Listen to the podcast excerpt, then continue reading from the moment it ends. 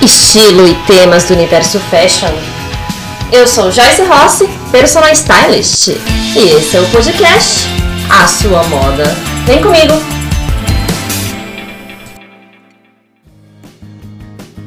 Hoje eu vou falar sobre um tema polêmico, sobre o lado negro da força ou algumas práticas não tão legais, na verdade nada legais, que mancham a imagem de algumas marcas.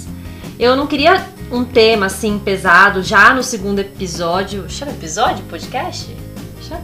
Bom, não tem jeito.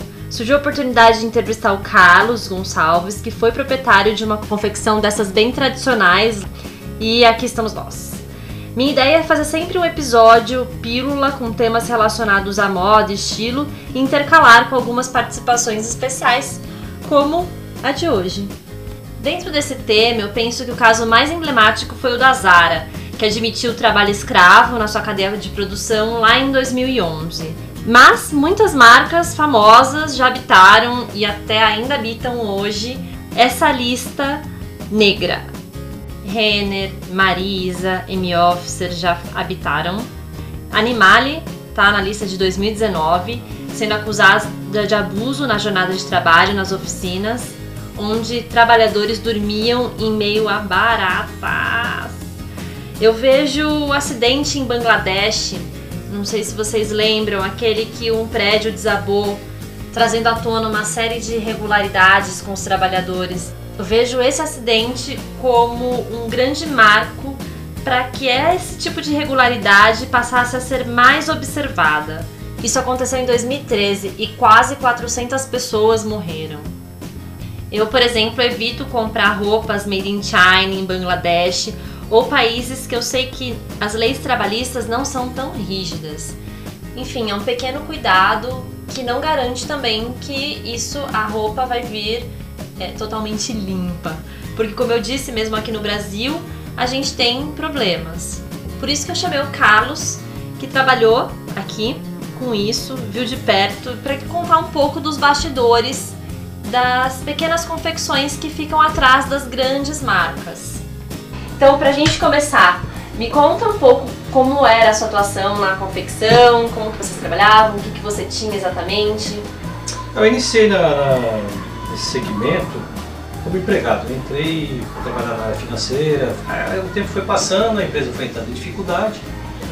Naquela época lá, foi, a confecção foi obrigada a pedir uma concordata então, e parar com as atividades. E os funcionários, eu já estava lá dois anos, e os funcionários, né, eu e mais umas meninas lá, levamos adiante. E quais eram os principais tecidos que vocês trabalhavam e se vocês tinham, queria entender se tinha algum problema, se é fácil, como que funciona? Hum, o, então, a viscose era o carro-chefe, eram os vestidos, blusas de viscose, e a viscose é um material meio delicado, né? Ele é vem da celulose, é, cada ano ele pode ter um comportamento diferente, é como se fosse uma colheita.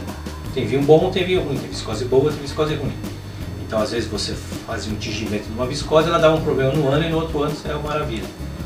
E o tricô era com os fios, e a maioria dos nossos fios, assim, fuja da memória, 90%, 90 dos fios eram importados, a maioria tudo italiano. E esses trâmites de importação? Ah, isso aí era complicado, comprava a importação e ficava preso na, na alfândega e, os, e a gente só comprava os fios depois que fechasse o pedido. Como que funciona essa relação entre as grandes marcas e as confecções que, que produzem a, as peças? No nosso caso, nós desenvolvíamos uma peça e vendíamos para a marca. Uhum. Se ela aprovasse, a gente produzia e entregava. Era isso que ocorreu com a gente. Ela não vinha pedir para nós produzirmos as peças, uhum. né? Existem os dois modelos no mercado? Tem, tem, não, tem. É, vamos supor assim, durante um tempo, a nossa estilista ficou numa grande marca e ela lá dentro desenvolvia e trazia para nós fazermos alguma coisa assim que ela gostaria que nós fizéssemos porque nós tínhamos o know-how dela. Uhum. E como que funciona essa pressão por preço? Olha, é bem apertado. Mas eu tive um exemplo que eu fiz mercado modelinho, era um modelinho meio colado de uma marca francesa, mas ficou muito bem feitinho, ficou, teve uma boa aceitação. O custo final dessa peça para mim saiu R$ 29,95. E eu naquela semana eu tive que comprar uma, umas agulhas da José Paulino, deixei o carro no começo do José Paulino e falei, vou descer e vou dar uma olhada nas lojas.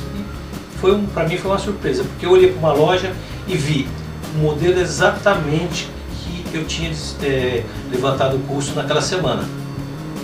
Nosso preço de custo é R$ 29,95. Na loja queria que ia ser vendido por uns 150 reais. Lançamento.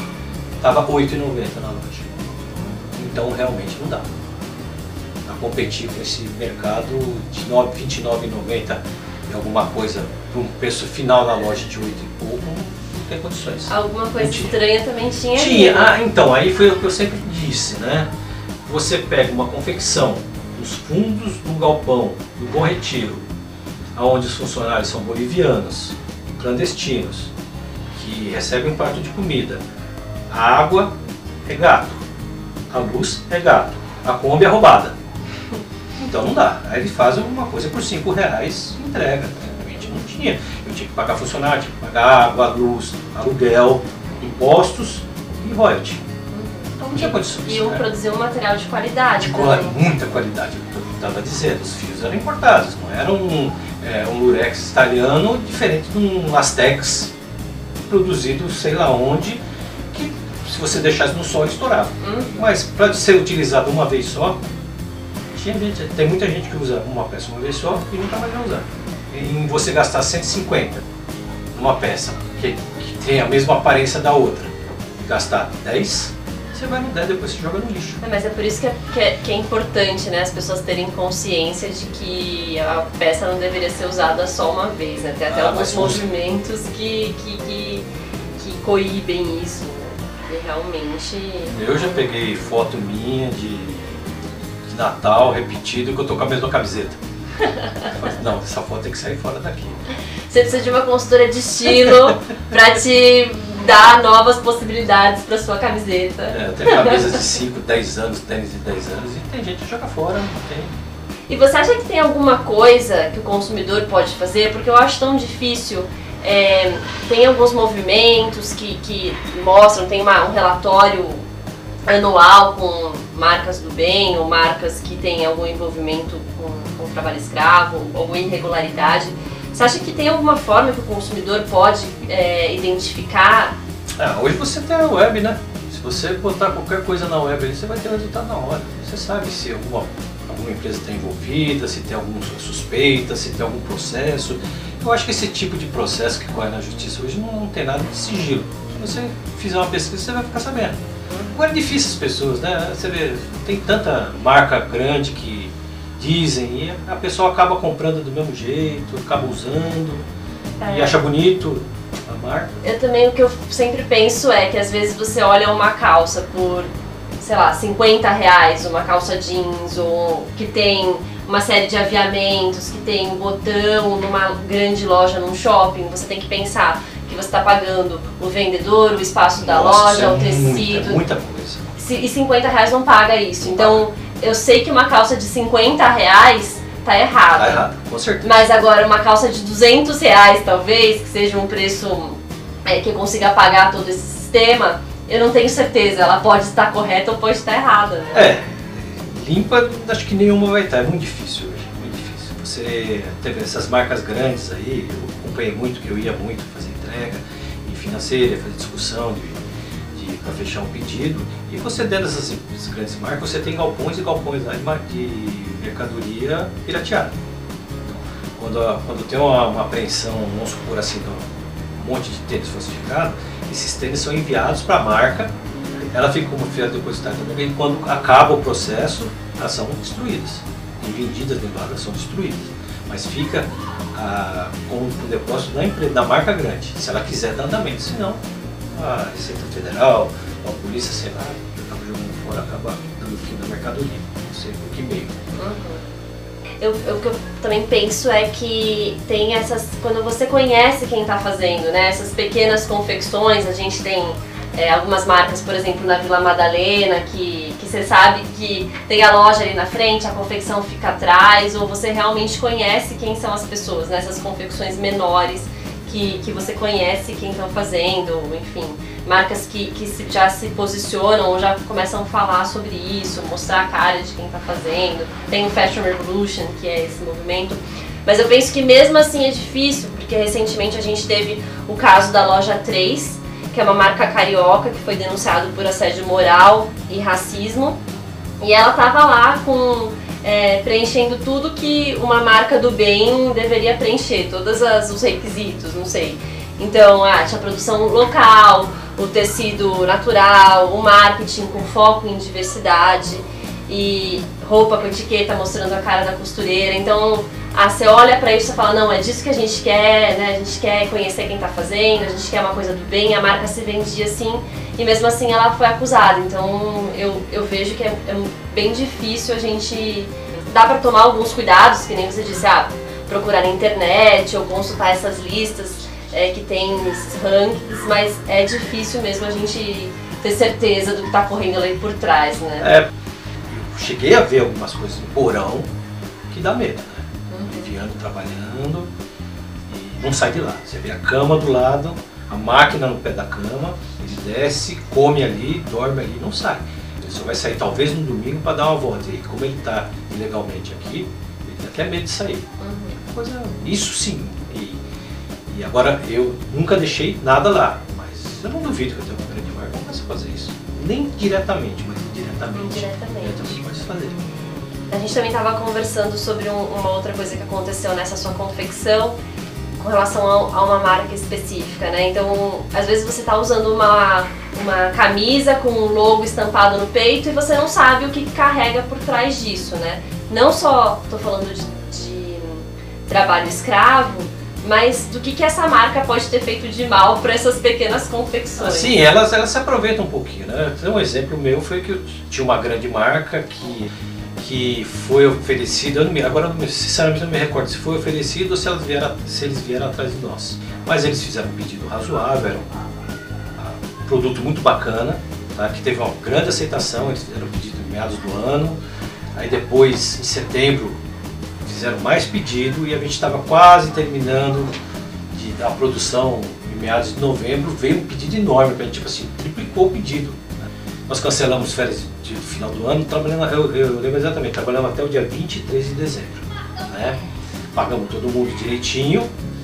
E eu fui, até fui viajar, eu estava até em Brasília, tinha uma franquia lá em Brasília. Eu estava em Brasília, me tocou o telefone dia 26 de, de dezembro. Era o gerente do banco. Aí eu falei, bom, tudo bem? Ele falou, tudo bem. Ele falou para mim, sabe o que aconteceu? Eu falei, não, não tenho nem ideia do que, estava, o que foi que aconteceu. Ele falou, fulano tal perdeu concordata. Eu falei, não é possível. Eu entreguei tudo essa semana para eles. Todo, todo o meu trabalho de, de novembro e dezembro praticamente foi para eles. Eles pediram concordado. E agora como é que eu vou fazer? E Essa marca específica, ela chegou a sair do mercado e depois voltou? A empresa que, eu posso dizer assim, que era a empresa mãe, né? Que era ligada a essa empresa que volta, continua no mercado todo vapor aí. Eu não passo nem na porta, não compro uma camiseta lá. E tá em compro mesmo. quase todos os shoppings. Tá em todo, todo lugar. Eu conversei com Carlos Gonçalves, que teve uma confecção e contou pra gente um pouco dos bastidores, da dificuldade de ter uma confecção expressão por prazo, por baixo custo e um pouco desse, desse mercado de importação de fios, enfim, contou pra gente o porquê das coisas serem difíceis e, e de ter tanta irregularidade nesse segmento. Para quem se interessa pelo assunto, tem um documentário muito legal que chama The True Cost. É um documentário que vai falar desde o acidente de Bangladesh até as grandes marcas nos dias de hoje. É muito interessante. Então essa fica a minha dica. E até a próxima. Quem curtiu, entra no meu site joycerossi.com ou fala comigo pelo Instagram joycerossi.estilo Manda dúvidas para mim, manda sugestão de temas. Meu próximo podcast vai ser sobre acessórios. Tem alguma dúvida? Manda para mim por lá. Um beijo e até mais.